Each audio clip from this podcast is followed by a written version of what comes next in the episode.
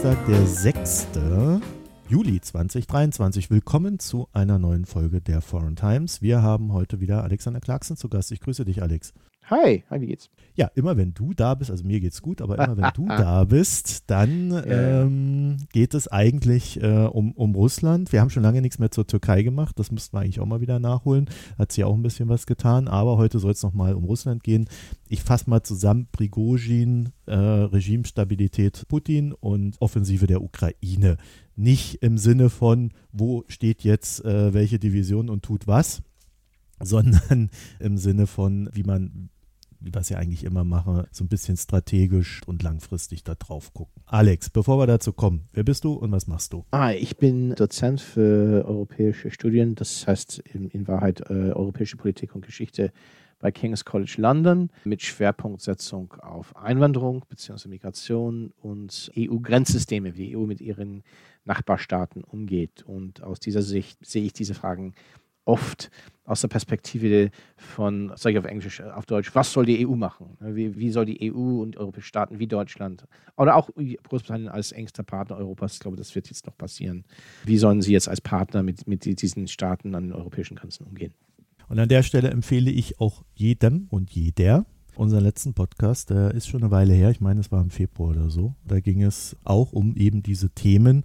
Und wenn man dann so guckt, was dann so danach passiert ist, muss ich sagen, ist der extrem gut gealtert. Also das, was wir da besprochen haben, ich will nicht sagen, ist eins zu eins so eingetroffen, aber viele Sachen, die wir so hatten, die wir als Problem gesehen haben oder die auch von der Entwicklung her äh, Geduld und muss man mal gucken und so weiter, das äh, ist ziemlich gut gealtert. So und äh, auch als Vorläufer vielleicht für diesen Podcast hier. Wie nennen wir denn das Ganze? Prigozhin, ein Söldner, Truppführer, auch gerne als Putins Chef bezeichnet, weil er mal Catering äh, gemacht hat. Ihm werden gerade die ganzen Caterer-Verträge weggenommen, habe ich gestern ja. gelesen. Ja, ja, das, das geht Stück für Stück. Puh, da, da, also der wird jetzt so ein bisschen abmontiert in Russland. Deutschland hat sich ja jetzt in den letzten Monaten sehr stark nicht direkt an Putin, also er hat ganz selten mal auf ähm, den Bunker Opa, ne?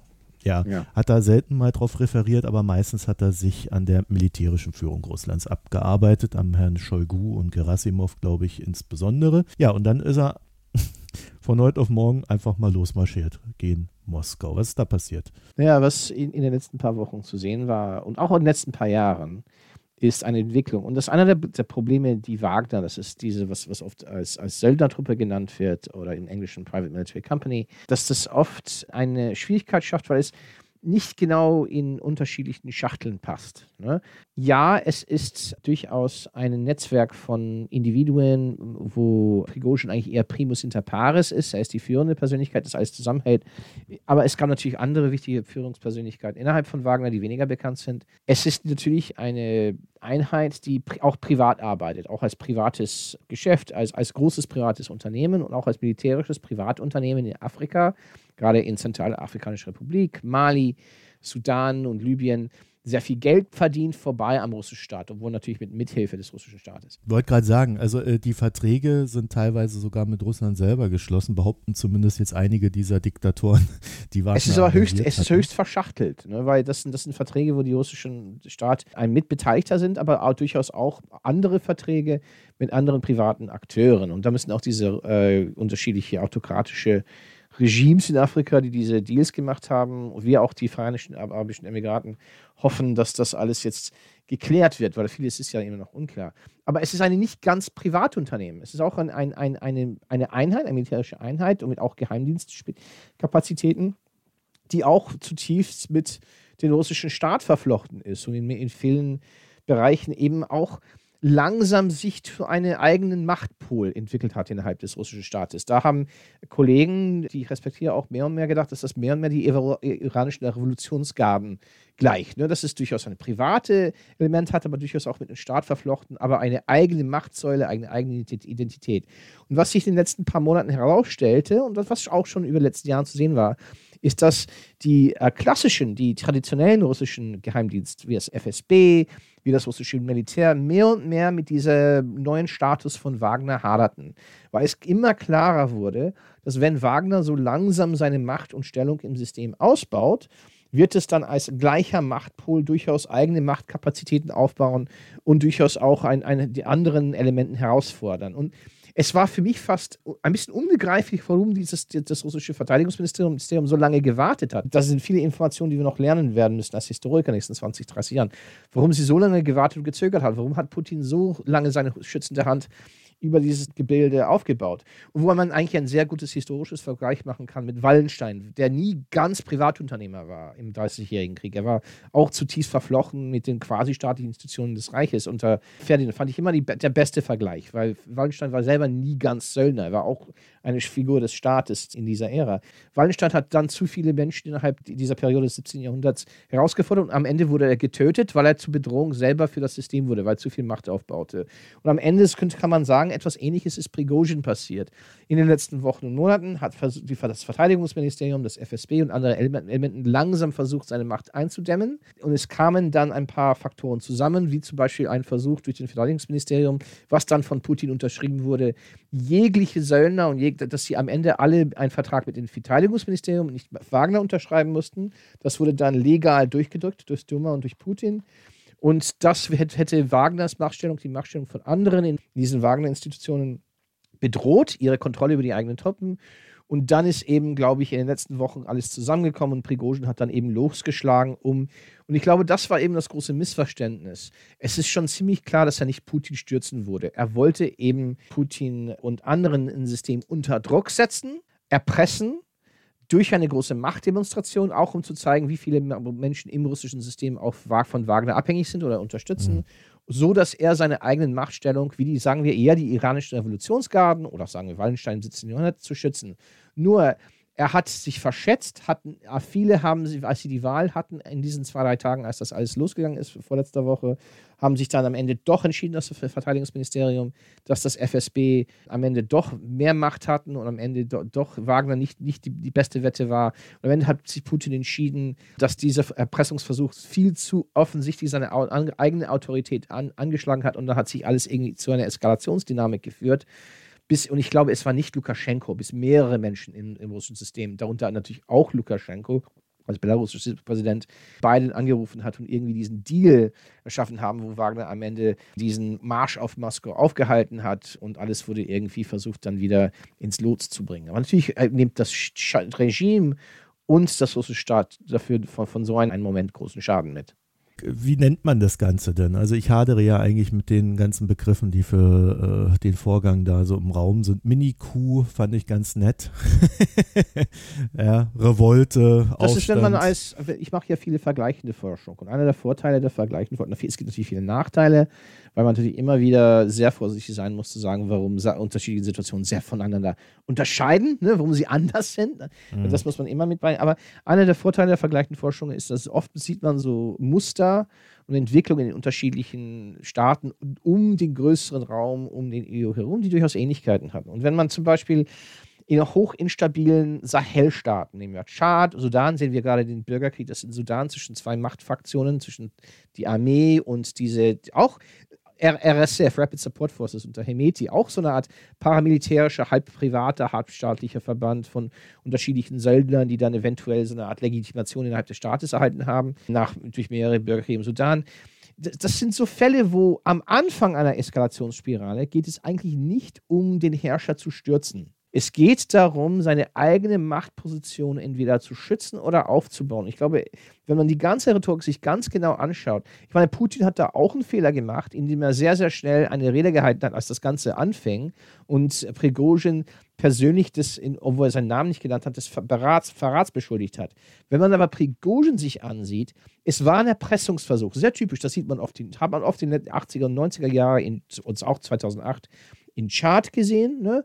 wo ein großer Herr mit einem, er will nichts, sagen wir da, den, den, den Diktator Debi, äh, Idris Debi stürzen, aber oft sind so Situationen entstanden, wo jemand einen Vormarsch auf, auf die Hauptstadt machte, dann war es ganz klar, dass sie nicht die Hauptstadt halten können, aber sie konnten genug Schwierigkeiten machen. Debi geht raus, verhandelt und gibt ein bisschen mehr Gewehre und Geld und holt seine Gefolgsleute bis ins Regime hinein Vieles, was zwischen des RSF in Sudan hatte auch diese Dynamik. Hemeti wollte seine Machtstellung schützen im System und das heißt eben eskaliert bis zum Bürgerkrieg. Gab es auch die Revolution von der allgemeinen Bevölkerung. Und was man in Russisch, Russland sieht, ist so ein klassischer Fallbeispiel eines immer schwächer werdenden Staates, wo unterschiedliche Fraktionen versuchen, ihre Machtstellung auszubauen. Das heißt aber nicht, und das ist jetzt der Fehler, dass ich glaube, ich glaube nicht, dass Prigozhin Moskau, direkt übernehmen wollte oder Putin stulzen wollte. Ich glaube, viele, es gibt einen Konsens, dass es ein Erpressungsversuch war, das schiefgegangen ist. Und damit hatte Putin nicht mehr die Wahl. Er konnte nicht mehr ausgleichend führen. Er musste sich am Ende doch für das Verteidigungsministerium entscheiden und am Ende versuchen, Prigozhin wirklich wieder unter Kontrolle zu bringen. Ja, wobei man, wenn man das verfolgt hat, schon auch sehen konnte, dass halt äh, das entstanden ist, weil Putin mit Prigozhin nicht mehr geredet hat. Ne? Also der wurde dann immer lauter in seinen Audio- ja. und, und Video-Messages da, immer, immer krasser und äh, im Endeffekt war es, ja, tu mal was. Ähm, und das war ja eigentlich schon die Entscheidung. Aber was, was Marc Galliotti und andere Kollegen, die, ähm, die, die ich durchaus schätze, sehr gut, glaube ich, so, wo sie so gut drauf gezeigt haben, ist, dass Putin hat zwar diesen Ruf als großer Entscheider. Und, und hin und wieder, und gerade wenn das System unter sehr großen Druck kommt, landet er auf sich selbst oft in Situationen, wo er dann diese große Entscheidung treffen soll. Aber er ist auch oft jemand, ein, der zaudert und zögert, gerade wenn es um diesen internen Machtkämpfe im Regime kommt. Genau. Und es war ganz klar, dass er auf der einen Seite Wagner für, war für ihn in den letzten Jahren sehr nützlich, weil das war so eine, eine vierte oder fünfte Säule des Regimes. Weniger und weniger eine, eine rein Privatunternehmen, mehr und mehr etwas wie die iranischen Revolutionsgarden oder im 17. Jahrhundert Wallenstein die einfach anderen, das Verteidigungsministerium, die Sicherheitskräfte, so als, als, als vierte oder fünfte Machtsäule, um sich selber vor, vor Putschversuchen zu schützen. Ne? Je mehr der man den Staat in unterschiedlichen äh, rivalisierenden Fraktionen und Grüppchen und Institutionen unterteilt, desto sicherer ist man als Autokrat. Ne? Und damit ist es, das ist einer, einer der, ich glaube, Missverständnisse des Systems. Ich glaube nicht, dass Putin morgen oder übermorgen oder nächstes Jahr oder nächstes Monat stürzen wird. Ich glaube aber, was er damit erschafft, Stück für Stück, ist eine Fragmentierung des Staates, eine Fraktierung der staatlichen Kommandohierarchien, die Russland in großen, großen Schwierigkeiten destabiliert, womöglich einen Bürgerkrieg verschickt, wenn er dann weg ist, stirbt oder aus anderen Gründen abtreten muss oder und so weiter und so fort.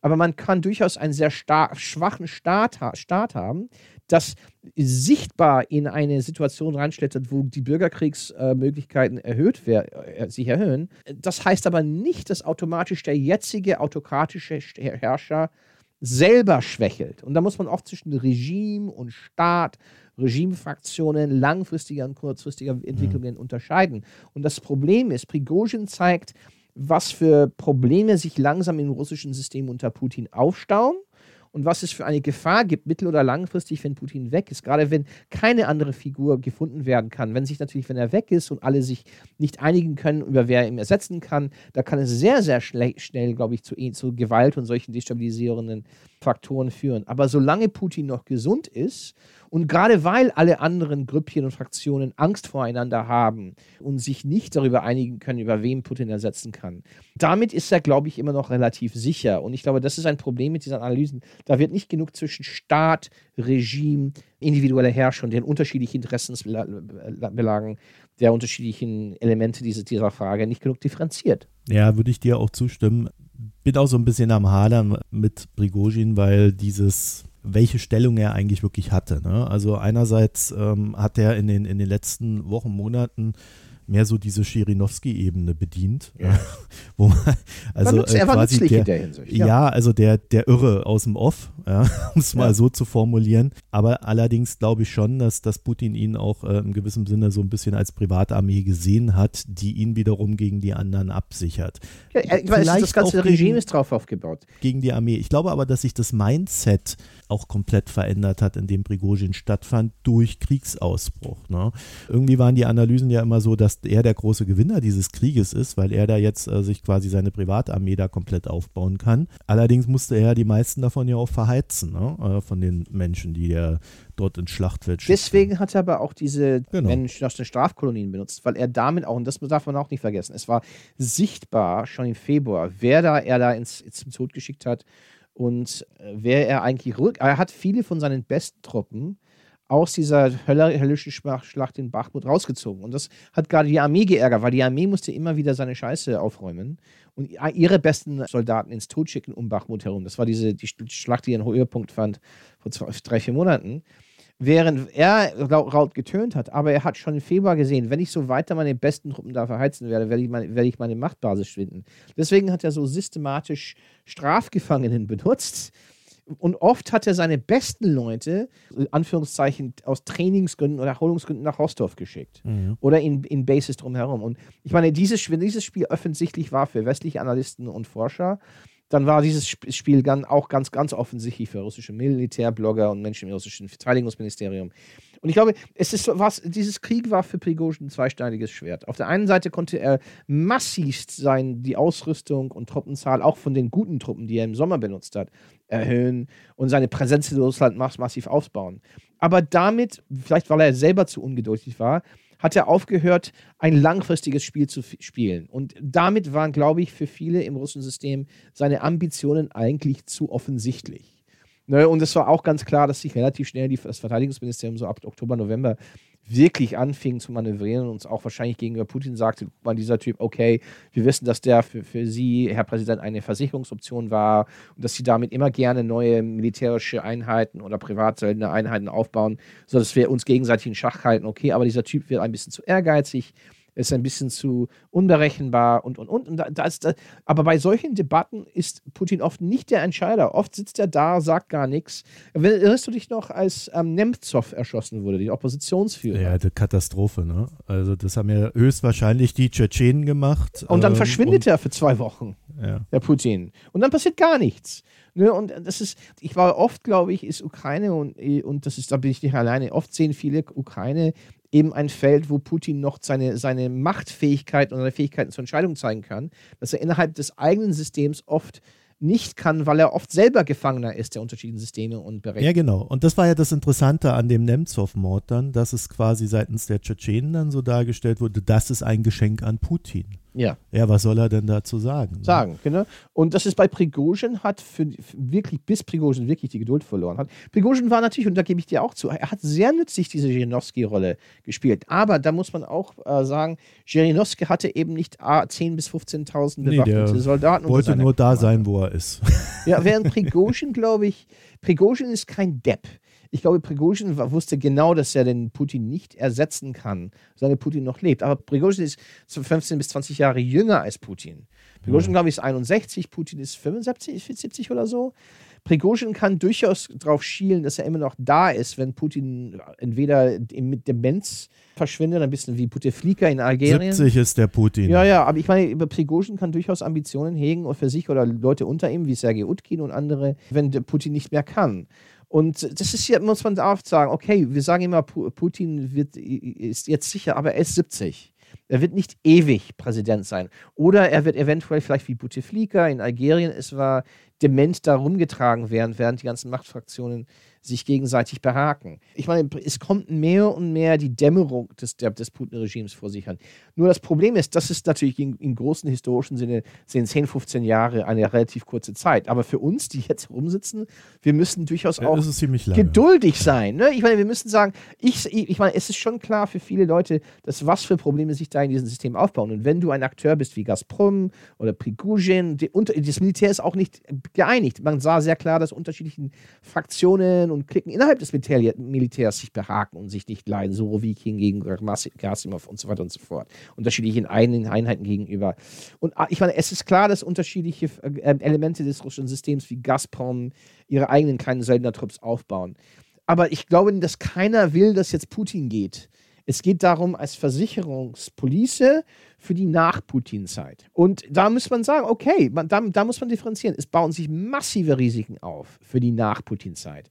Aber Putin wird immer noch ein aktiver Akteur sein, ein starker Akteur sein, noch für 5, 6, 7, 8 Aber Jahre. das zeigt ja auch, dass Prigozhin Scheiße gebaut hat. Ne? Also ja. äh, er hat eben nicht innerhalb des, äh, dieses Machtkonstruktes clever agiert, sondern er dachte, er wäre mächtig genug, diesen Marsch da zu machen, wem auch immer er treffen sollte.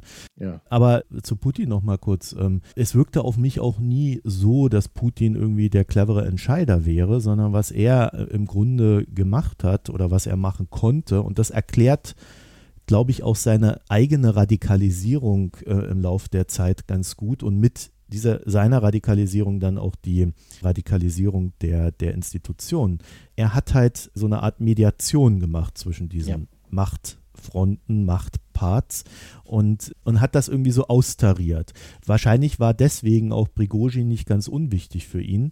Und jetzt ist halt die große Frage, wie er das kompensiert, weil das alles in die Armee reinzubuttern, ist ja jetzt dann vielleicht auch nicht unbedingt die klügste Idee. Ne? Aber das ist auch ein Grund, warum Putin wie andere Führer, deswegen kann man auch durchaus manchmal vergleichen denken. Denken wir zurück an, hm. an Nasser und Sadat und Mubarak oder, oder obwohl Nasser, Sadat und Mubarak sind durchaus Zeichen. Ich, ich, zum Beispiel, ich sage nicht, dass ein russischer Bürgerkrieg ist garantiert. Ägypten ist ein Zeichen, wie bei zwei, drei Führungspersönlichkeiten, diese autokratische Strukturen sie durchaus. Aber es muss dann jemand mit sehr großen Können und sehr großen Connections und jemand, auf dem sich alle einigen können, durchkommen. Und wenn das schief geht, dann hat man Situationen wie in Jemen mit Saleh, wo, wo das alles zusammenbrach, als er weg war.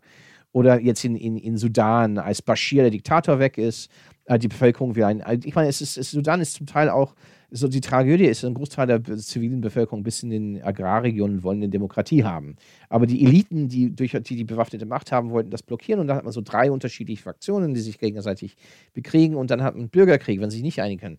In Tschad, was war sehr interessant, wurde, als der Präsident Adebi ähm, starb, in, in eine Schlacht starb, was sehr oldschool ist, hat sich das System und auch die Opposition sehr schnell geeinigt, dass sie das lieber irgendwie an den Sohn überführen können. Und jetzt wird es immer noch sehr lange verhandelt, wie das System jetzt sich weiterentwickelt. Es gibt unterschiedliche äh, Szenarien, aber dass Russland überhaupt in ein solches Fahrwasser ge äh, gerät, eine Nuklearmacht, wo diese Möglichkeiten entstehen, wo am Ende das putinische System lebt davon, dass Putin wie Bashir oder, oder Sadat Nasser Mubarak, er hat die eigenen Institutionen ausgehöhlt, starke Institutionen, sind für einen Diktator wie Putin eine Gefahr. Und zum Teil ist diese Radikalisierung des Systems, dient ihm auch dazu, diese Institutionen weiter schwach zu halten, weiter äh, gegenüber die Ukraine ihre Energien abzuleiten, sodass sie sich nicht zusammenbauen können, sich nicht stabilisieren können äh, so dass sie, wenn man dann stabile, starke Institutionen hat, dann sie durchaus nicht mehr eine Figur wie Putin brauchen, wo man durchaus ein legales System, auch innerhalb einer Autokratie, man deswegen gibt es ähm, in, in kommunistische Parteiautokratien sind brutal, aber die Partei ist auch zum Teil auch ein stabilisierender Faktor. Eine Partei gibt es in diesem Sinne nicht in, in Russland, weil das natürlich auch eine Bedrohung wäre für, für Putins Stellung. Ich meine, Putin hat eben ein Interesse an, dass, dass die militärische Führung inkompetent ist. Er braucht ein schwacher Depp wie Shoigu, der gut TV macht, da, äh, gut äh, Marketing macht, aber sonst nichts. Gerasimovs Inkompetenz dient Putin. Die kompetenten Generäle ein Stück Schritt unter die, die Surovikins, Teplinskis, die Generäle, die, die es können, das ist eher eine Bedrohung für Putin. Ein Typ wie Wagner, der ein sehr geschickter Mix aus Geschäftsmann und staatlicher Fixer war, ein Akteur war. Du meinst Prigozhin. Das war ja, Prigozhin, na, sorry, ein, ein sehr geschickter Figur wie Prigozhin. Bis ich glaube, am Ende dieses Ganze irgendwie Prigozhin, typischer Gangsterboss, am Ende, wie wusste er nicht, am Ende hat er die, die Perspektive verloren, ist, ist uns an seinen eigenen Mythos erstickt. Aber okay, ne? Dass die, die, die Cleveren im System sind die Bedrohung für Putin und deswegen befördert er inkompetente Leute oder, oder regionale Barone und hält er die Institutionen schwach. Und dass das funktioniert, solange er das System auf, auf Hochtrab hält, durch diese Radikalisierungswellen, ihre Energie auch gegenüber die Ukraine leitet. Aber wenn er weg ist, dann wie geht das denn weiter? Und das ist, da, da sieht man viele Fälle anders, anderweitig an den EU-Grenzen, wo das nicht mehr weitergeht. Und wenn es doch in Gewalt zusammenbricht. Dann lass uns doch noch mal hinten raus jetzt so einen Blick auf den Verlauf in der Ukraine werfen.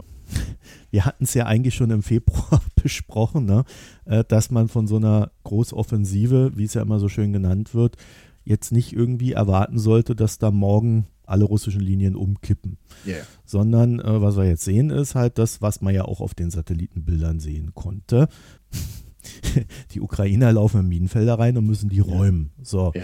jetzt bekommen sie von den Amis keine Clustermunition. Äh, das heißt, die Minenfelder kann man auch nicht einfach so weghauen. Kriegen sie wahrscheinlich nächste Woche. Kriegen sie vielleicht demnächst, weil man ja jetzt irgendwie auch in den USA verstanden hat, aber bisher noch nicht ja, Lufthoheit hat die Ukraine natürlich auch nicht. Und da hat mich gestern in einem Gespräch jemand äh, darauf hingewiesen, ja, als die USA da in Irak in den 90ern einmarschiert sind, ja, da haben die erst mal sechs Wochen alles weggebombt, was denen im Weg stand. Und dann ja. sind die Bodentruppen rein. Ja, heute gucken da die Leute drauf und sagen, ja, da sind die Amis reingegangen und waren dann sofort da. Nee, so war es eben halt auch nicht. Den Ukrainern fehlen gerade einige Mittel, die der Westen explizit in seinen vergangenen, äh, nennen wir es mal, Kriegen eingesetzt hat. Sie müssen es jetzt quasi auf die alte Methode, auf die alte ja. Art und Weise machen. Ja, äh, gehst halt mit so einem Minenräumfahrzeug da rein und das ist ziemlich mühsam. Wenn wir da jetzt so drauf gucken, eigentlich läuft es doch nach Plan. Ich denke, die Ukrainer waren selber ein bisschen überoptimistisch. Und das war, das war sehr interessant in den Aufbau zu dieser Offensive. Gab es viele im Militär, die sagten, nee, das wird jetzt Zeit dauern. Auch in der politischen Führung. Das, das mhm. hängt ja davon ab, mit wem man spricht. Wer, wer, wer privat die Gespräche geführt hat und wer auch offensichtlich gesagt hat. Und das, ich glaube, es war eben auch, es gab eine Offensive im September 2022 gegenüber Kharkiv, im Kharkiver ähm, äh, äh, Gebiet. Das sehr, sehr schnell ging. Das war ein klassisches, eher so ein klassisches Blitzkrieg, wo sie sehr schnell sehr große Geländegewinne haben. Und damit auch im Sinne, weil Kharkiv das, das, das, die wirtschaftlich und gesellschaftlich einer der wichtigsten Städte des Landes ist, damit auch ähm, durch Kharkiv und dann später durch die Wiedereroberung Chersons die langfristige Potenziale des Staates wirklich gesichert haben. Es, jetzt geht es eigentlich um, um, um wirtschaftlicher Wiederaufbau und wirtschaftliche Stabilität, aber dazu komme ich in einer Sekunde. Aber diese Kharkiv-Offensive ging so schnell, dass es die, die Erwartungshaltungen massiv in der Höhe gestellt hat. Ne? Weil was die Leute nicht gesehen haben, ist, dass dieser plötzliche Blitzkrieg im Oblast Kharkiv das, das ist nur ermöglicht worden durch monatelange Manövriertendenzen. Sie haben monatelang im Bereich Cherson mehr, immer signalisiert, wir wollen Cherson angreifen, was sie eventuell auch zurückgenommen haben. Aber dieser, dieser Cherson-Feldzug im Süden war eher wie das, was wir jetzt gesehen haben. Ein langsames, mühseliges Kanal nach Kanal wieder erobern durch Minenfeldern. Und was sie damit ermöglicht haben, ist über diese Sommerwochen haben die Russen mehr und mehr Truppen nach Cherson verlegt und damit gab es plötzlich diese Möglichkeit, die schwache Verteidigungslinie in Kharkiv zu überrollen. Ich weiß nicht, ob die Russen wieder denselben Fehler machen werden. dass die Frontlinien sind jetzt weniger lang, als sie es waren im Sommer 2022. Aber was entstanden ist, ist diese falsche Erwartungshaltung, ist ein Produkt von einer Missinterpretation, Fehlinterpretation von das, was in Kharkiv, Kharkiv herum passiert ist. Gab es dieser riesen Hype, oh wow, die, die, Russen laufen weg. Ja, aber die sind nur weggelaufen, nachdem die, die, die Ukraine die über drei, vier Monate davor zermürbt haben in mehreren Stellen der Front. Und auch was dann für fehlgeleitet ist, ist, wo die Augen fallen, ist, ist auch in eine erfolgreiche Offensive gibt es auch viele Verluste für den Angreifern. Und das heißt, so, so zwei, drei Sachen, die jetzt auf uns zukommen, ist, ich glaube, dass durchaus die Ukrainer wahrscheinlich über die nächsten Wochen und Monaten Erfolge haben werden. Wirtschaftlich gesehen ist die die wichtigster Punkt. Und die müssten faktisch den Hauptfluss des Landes, den Dnipro, was sehr wichtig ist für Bewässerung und Agrarentwicklung und für Industrieentwicklung. Und da gibt es einen riesen Kernreaktor, Kraft, Kernkraftwerk in, in, in der. Es gibt lauter Gründe, warum die Ukrainer wirklich diesen Fluss, den vollen Kontrolle über diesen Fluss wieder erlangen müssen für die Wirtschaft. Der Staat ist gesichert, jetzt geht es um die wirtschaftliche Zukunft des Landes.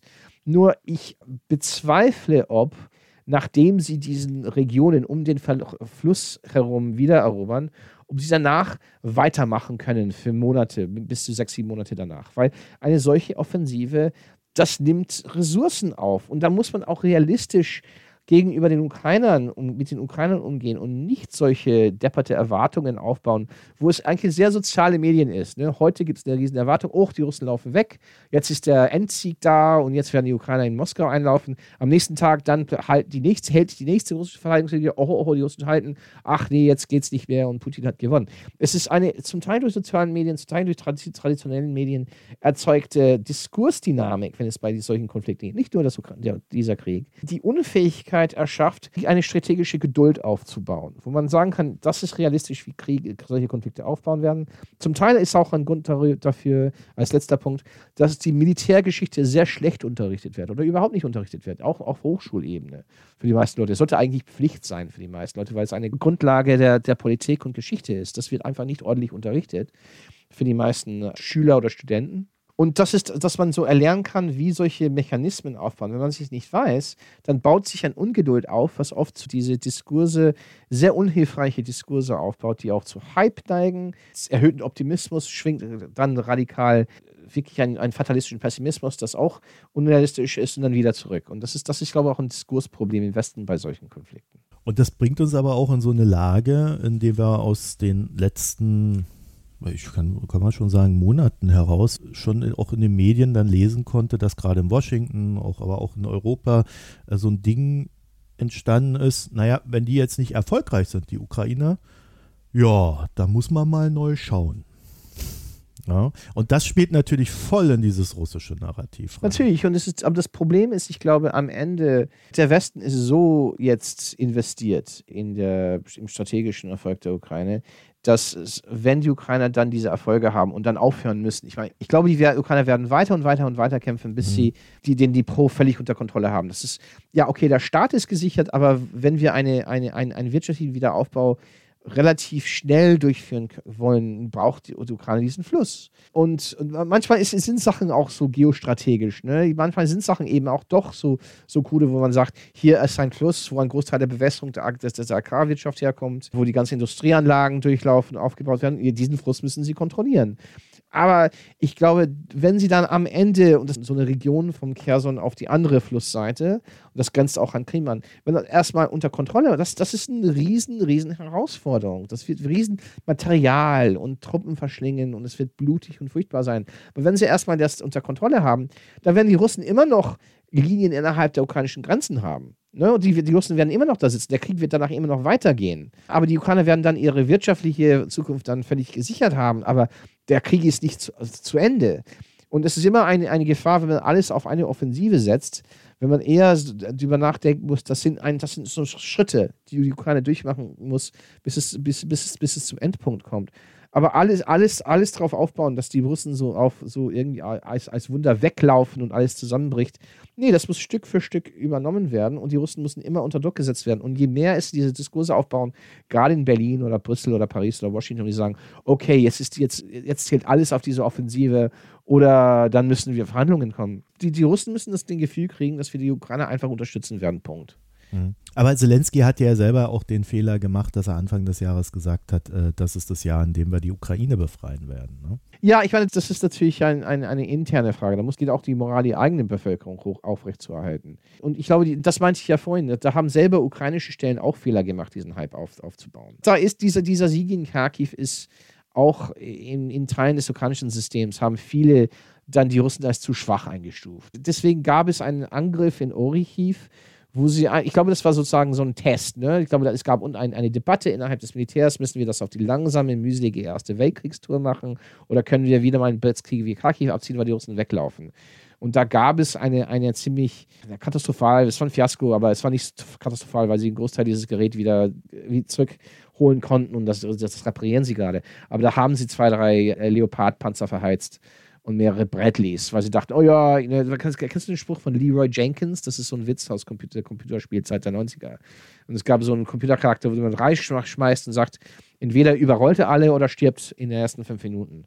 Und da haben sie so ein Leroy Jenkins-Manöver gemacht, wo sie dachten, ja, die Russen laufen weg, oh, und öh, ist nicht passiert. Und dann, ja. dann haben die Leute innerhalb des ukrainischen Militärs die Debatte gewonnen und sagen, nein, das müssen wir jetzt auf die lange Tour machen. Ja, und das ist ja auch in Ordnung, ne, diesen Test. Also man muss es ja probieren, um dann zu wissen, wie es funktioniert. Aber ja, aber da, da, da gab es äh, typische Militärbürokratie, gab es natürlich 20 Offiziere, die dann die E-Mails geschrieben haben und gesagt haben, I told you so. Wir haben es euch gesagt. Ne? Aber okay. Ne? Muss man da nicht auch mehr so rangehen, dass man natürlich schon auch akzeptiert, also ich meine, gut, Russland ist jetzt kein Sympathieland mehr, aber es ist da. Es hat Ressourcen und je länger so ein Krieg dauert, desto mehr stellt man sich ja auch drauf ein. Ne? Also beide Seiten, Ukraine ja. wie auch äh, Russland und ähm, ich hoffe auch die ukrainischen Verbündeten. Das ist eben die Frage, ich, wo ich auch, ich dachte, am Ende werden, wird das Westen die Ukraine unterstützen. Ne? Mindestens bis die 2024 Wahlen in den USA. Das sind noch 18 Monate, noch zwei Jahre. Da, da, da, da, wird, da, wird, da werden die Russen auch abschwächen. Man sieht ja, wie das jetzt zum Rubel passiert. Ne? Auch diese ja. ganzen Voraussagen, auch die russische Wirtschaft wird bla bla, das Überleben. Nee, das, das ist auch wieder mal eine fehlende strategische Geduld. Die russische Wirtschaft wurde nicht, die, dass es zusammenbricht innerhalb von sechs Monaten, war immer sehr unsinnig. Aber auf der anderen Seite kann man schon die Schäden sehen, die, die, das Personalmangel, die, die, wie schwierig es ist, ein weiter mobil zu machen, die fehlenden Ressourcen. Das, das, das baut sich, staut sich auch im russischen System auf. Es wird nicht Putin stürzen. Vielleicht mal andersrum, Alex. Besteht denn die Chance, dass es in Russland tatsächlich so äh, jetzt so linear runtergeht? Weil äh, wenn sie irgendwie, was weiß ich, 200 Panzer äh, produzieren können, aber 1000 verheizen im Jahr, ja. Äh, na, dann hast du ja so einen Abstieg jedes Jahr. Ja. Ne? und irgendwann ist mal Schluss. Bisher hieß es immer, dass, dass das Narrativ, je länger das dauert, desto mehr ist es zum Vorteil von Russland. Die Frage wäre aber, ist es nicht genau andersrum, weil der Westen jetzt gerade beginnt, langfristig Munition, Waffenproduktion und was weiß ich was aufzubauen und dann die Ukraine natürlich dann auch entsprechend langfristig unterstützen kann. Ich denke, ich denke, je länger das dau es dauert, desto langfristig werden die Offensivkapazitäten des russischen Militärs, des russischen Staates langsam zerfressen. Wenn wir jetzt darüber nachdenken, denken wir das so, so nicht nur ähm, im, im Kontext der Ukraine, aber auch regional ich meine, die Russen können vielleicht noch weitere defensive oder leichte Konteroffensiven durchführen in den nächsten 18 Monate. Aber ja, die Ressourcen werden da aufgebraucht. Nur die Ukrainer können nicht, es ist nicht so, als ob die Ukrainer eine große Offensive anlegen können. Die müssen richtig viel Glück haben. Das könnte auch passieren. Mal, mal schauen. Vielleicht, vielleicht wird irgendein ukrainischer General, das sich durchaus ein Leroy Jenkins-Manöver abzieht, durchaus irgendwo eine Schwachstelle finden und dann geht das sehr, sehr schnell. Das kann durchaus gehen, weil oft sind da Schwächen da nicht sichtbar. Aber realistischer ist, dass die Ukrainer über mehrere Schritte mehr und mehr eigenes Territorium zurückerlangen und dass die Russen langsam abschwächen. Und damit ist es, ich glaube, da wird es schon, schon zum Punkt kommen. Wenn, sagen wir, die Russen den Fluss verlieren, ne? wenn die Ukrainer die Ostkerson wieder erobert haben und Enerho da wieder haben, aber die Russen sehr, immer noch sehr präsent sind im Donbass, immer noch Teile des Territoriums noch haben, dass sie nach 24. Februar wieder erobert haben, wie Mariupol oder Nordluhansk. Und plötzlich sagen sie, nee, nee, wir, jetzt wollen wir ernsthaften Waffenstillstandsverhandlungen haben. Jetzt wollen wir verhandeln. Dann ist natürlich der Westen unter Druck, weil die Ukrainer natürlich, okay, dann haben die Ukrainer Dnipro, ne, die, die wirtschaftliche Wiederaufbau des Landes ist dann klar ermöglicht worden auf, auf Stelletour. Und dann ein Großteil der, der, der Welt außerhalb des Westens sagt, okay, die Ukrainer haben mehr oder minder das, was wir wollen, jetzt wollen wir handeln. Das ist aber kein stabiler Ausgang. Ne? Das, das würde dann, dann den Konflikt einfrieren und die, beide Ukrainer und Russen permanent in so einen permanenten Klitsch aufbauen, über, über, über längerfristig. Das hatten wir ja mal besprochen, dass, dass es äh, durchaus sein kann, dass man am Ende eine heiße Grenze hat. Ne? Und äh, da, da, würd, da hätte ich dann aber auch die Frage zu der These, ob man mit dem Fluss dann schon äh, die Wirtschaft gerettet hat, weil dann braucht man ja Pufferzonen und so weiter und so fort. Also, ja, ja, nee. also das ja, ist meine, es, es, so, es, gibt so einfach, es ne? gibt eine Argumentation, wo es eher, eher darum geht, Pufferzonen innerhalb von Russlands aufzubauen, was auch Interessantes. Ne? Das, das, könnte, das ist durchaus eine Möglichkeit, wenn die Russen schneller zusammenbrechen. Nur, okay, das sind so, das sind so kurz- und mittelfristige Probleme bei diesem Ukraine-Krieg. Ich denke, dass am Ende wird es mindestens bis November 2024 und dann, wenn die Demokraten November 2024 gewinnen, was auch nicht sicher gesetzt ist in den USA, dann wird es dann danach auch weitergehen. Ich meine, ich glaube, aber das muss dann an den Russen kommuniziert, klar kommuniziert werden, dass diese Unterstützung jetzt weitergeht. Wo ich aber langfristig sehe, ist, ist, ist, die Frage ist, ich glaube, die Russen sind jetzt nicht mehr, die Russen, Russen zum Beispiel sind kein Akteur mehr in Zentralasien. Im, im Sinne von vor diesem Krieg. Mhm. Die, die Konsequenzen dieser, dieses Krieges für die Beziehung zwischen Aserbaidschan und Armenien werden immer klarer. Und okay, die werden kurzfristig noch Georgien äh, unter Druck setzen können, weil das Regime in Georgien selber Interesse hat, irgendwie diese, an diese Zusammenarbeit mit, mit Russland. Aber langfristig können sie Georgien auch nicht mehr so unter Druck setzen. Das ist ein Paper Tiger. Die Russen verbrauchen auch die Ressourcen, die sie haben, um die eigene Machtstellung in der eigenen Region aufrechtzuerhalten, in den Regionen, wo sie immer noch nicht herausgefordert wurden vor 2022. Ne? Da ist ja ein ganz besonders spannender Vorgang passiert. Als Prigozhin auf Moskau lief, äh, hat Putin begonnen, mit Zentralasien zu telefonieren. Ne? Und keiner hat ihm geholfen. Er hat Usbekistan gerufen, haben sie gesagt, nee, dein Problem. Er hat Kasachstan gerufen, Kasach und das war die große Ironie. Er hat, er hat mitgeholfen. innere Angelegenheit Russlands. Ja, das war, das war, das war einfach so lustig, weil er, er hat auch den jetzigen Präsidenten in, in Kasachstan gerettet. Das war auch eine große Machtdemonstration Russlands kurz vor dem Ukraine-Krieg, als sie die Luftlande begannen, die jetzt nicht mehr so existieren, weil sie alle getötet wurden vor Kiew. Hat er rübergeschickt um, um Tokayev. Äh, Aber hat der wirklich diese Truppen gewollt? Tokayev? Putin. Nein, nein, es ging eher darum, dass er null Solidarität erfahren hat. Molly gesagt, nee, in der Angelegenheit, ja, okay, cool. Truppen wollte er nicht, aber er wollte einfach eine Machtdemonstration zu zeigen, dass er immer noch Chef ist. Und dann ruft er Zentralasien an und sagen alle, ja, okay, nett, mal schauen. und dann gab es diesen Riesentreffen in Xi'an zwischen den, die chinesische Führung und die ganzen zentralasiatischen Präsidenten, wo die Russen nicht eingeladen worden sind, wo die Chinesen ganz klar plötzlich auch Sicherheitsgarantien irgendwie davon gesprochen haben gegenüber Zentralasien.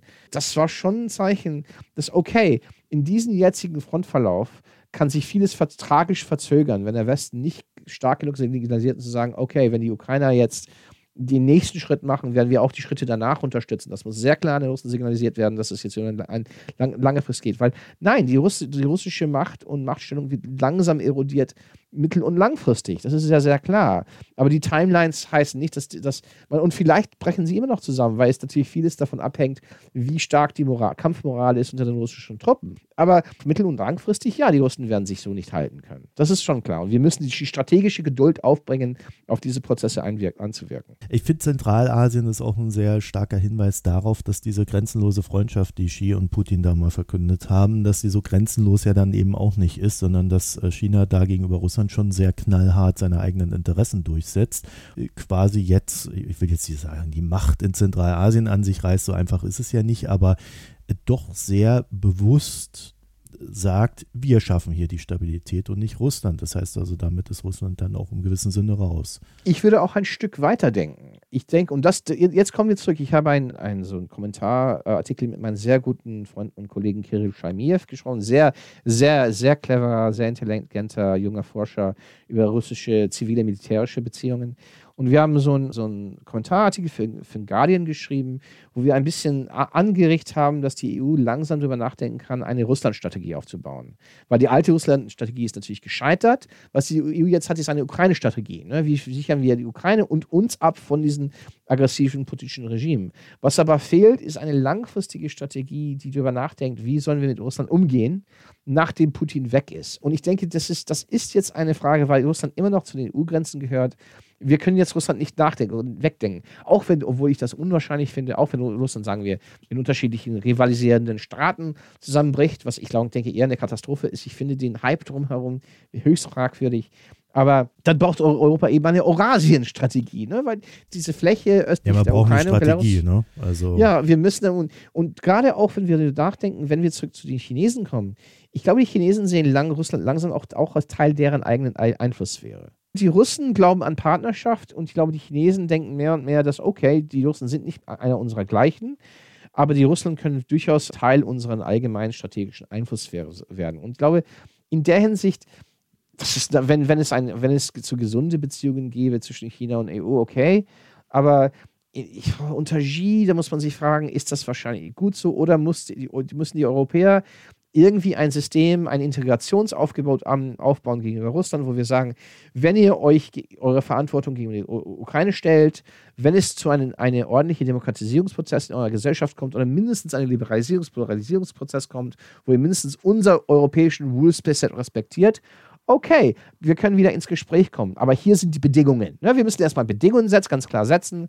und sagen, ganz eine Klarheit schaffen wenn ihr müsst dies und dies und diese Konditionen erfüllen, wenn wir uns euch für euch wieder öffnen werden als, als Gesellschaft und als Wirtschaftssystem.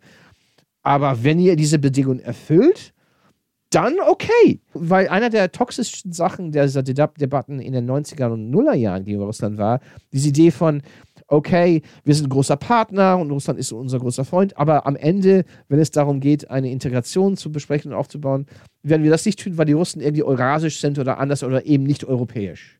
Und das war umgekehrt. Wir hätten einfach zu Putin klar sagen können, das war's, Konditionen. Aber dann, wenn, wenn sie die Konditionen erfüllen, sagen, okay, ja, dann werden wir uns öffnen. Alex, das ist ja eine Konstante hier in unserem Podcast. Ne? Wir beide haben da schon öfter mal drüber geredet. Ich hatte auch mal äh, die äh, planlose deutsche Außenpolitik, hatten wir mal einen Podcast.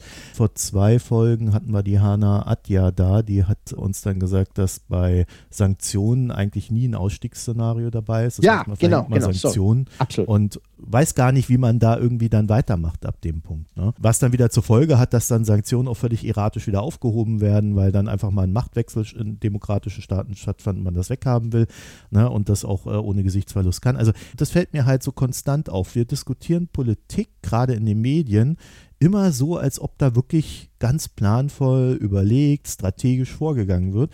Aber wenn du da mal so drauf guckst, ist es ja eigentlich Chaos. Ne? Das so im Moment handelt. Wo hat die EU eine kohärente Strategie? Die EU hat eine, ja, hat sie ja nicht. eine die EU hat in dem Bereich eine kohärente Strategie, wo plötzlich eine außenpolitische Frage zu einer integrationspolitische Frage wird. Und ich meine Integration in der Sinne, wo, wenn dann eventuell es zu einem Konsens führt in der EU, dass ein Staat wie Albanien oder Nordmazedonien oder jetzige Mitgliedstaaten, sagen wir Rumänien und Bulgarien, Polen, die baltischen Staaten, okay, das sind jetzt Kandidaten, dann gibt es eine Strategie. Weil dann gibt es sehr klare, innerhalb der EU, sehr klare Mechanismen, wo die EU sagt, okay, hier sind die Konditionen, das, das sind die Benchmarks, die ihr erreichen müsst. Die Staaten selber haben da, dann eine gewisse Klarheit. Wofür ich plädiere, nicht nur ich, viele Kollegen, die in den EU-Politikbereichen arbeiten, von Grenzpolitik und Neighborhood Policy und so. Wir brauchen eine ähnliche Mechanismen für Staaten, die nicht Mitglieder werden, aber an denen wir zutiefst verflochten sind. Ein Konditionssystem von Konditionenintegration im Binnenmarkt, wie es Norwegen oder, die Schweiz haben. Das ist auch eine, eine ganz andere Problematik, aber die Großbritannien ist ein ähnliches Problem. Die EU hat eben keine Strategie gegenüber Großbritannien. Großbritannien ist ja ein Problem, das vorbei ver verwaltet werden muss. Und es gibt eben keinen Konsens oder kein, kein System, wo die EU sagen kann, hier ist ein System, wenn die EU, Großbritannien, wenn ihr, ihr Briten diese und diese Konditionen erfüllt, ne, die Four Freedoms, äh, das, was man braucht im, im Binnenmarkt, integriert zu werden mit der Personenfreizügigkeit und anderen Fragen. Wenn ihr diesen Box tickt, hier ist ein System, hier ist eine Struktur, in dem ihr reinrutschen könnt. Und das ist ein Angebot, das die EU wirklich an allen Nachbarstaaten ma machen sollte. Auch an Staaten, die nicht Mitglieder werden können oder wollen oder sollen, wo man sagen kann, hier sind die Konditionen, das ist was ihr, das ist die, this is the boxes that you need to tick, das sind die Sachen, die, die Konditionen, die ihr erfüllen müsst. Aber wenn ihr sie erfüllt und wir das durch, äh, durch eine Verhandlungsperiode so äh, erstellt haben, dass ihr diese Konditionen erf langfristig erfüllen könnt, okay, gut, das ist eine Strategie. Ne? Und das ist eine Strategie, die man durchaus gegenüber Russland sagen kann. Das heißt nicht, dass Russland morgen oder im nächsten Jahrzehnt oder 20, 30 Jahren im, im Binnenmarkt landet, weil ich glaube nicht, dass Russland in die solche Konditionen landen wird. Aber weil natürlich diese Autoritäre, dann gibt es Bürgerkriegsrisiken nach Putin. Aber wenn mindestens eine Klarheit steht, wo die EU sagt, gegenüber Türkei, gegenüber Tunesien, gegenüber Marokko, gegenüber Algerien, gegenüber Russland, wenn ihr diese Konditionen erfüllt, ja, wir sind dazu bereit, unser System für euch zu öffnen dann schafft es auch eine gewisse Anreize zur Demokratisierung oder Liberalisierung oder zu einem Ausgleich in Beziehungen zwischen Militär und Gesellschaft und Sicherheitsdienste. Das ist eine Art Rule of Law Entwicklungen, zu so Rechtsstaatsentwicklungen äh, unterstützt. Ne? Aber so ist es planlos. So ist es auch, ja, Sanktionen und das war's nicht. Genau, und es endet darin, dass wir nach Tunesien rennen und sagen, ähm, oh bitte, bitte, halt uns die ganzen Flüchtlinge weg, hier ist Geld und dann ist die Sache erledigt. Dann ist das Geld plötzlich weg, weil andere Faktoren, die da wieder reinkommen. Ja. Also es ist eine, eine und, und das, dazu gehört aber eben auch, wenn man diesen Angebot anstellt und man sagt, ja, okay, wir werden eventuell auch euch die Personenfreizügigkeit gewähren. Aber ihr müsst diese Konditionen erfüllen. Und damit haben wir Osteuropa stabilisiert. Damit ist Osteuropa Teil des Westens geworden und Teil des Systems und ein Machtfaktor im System.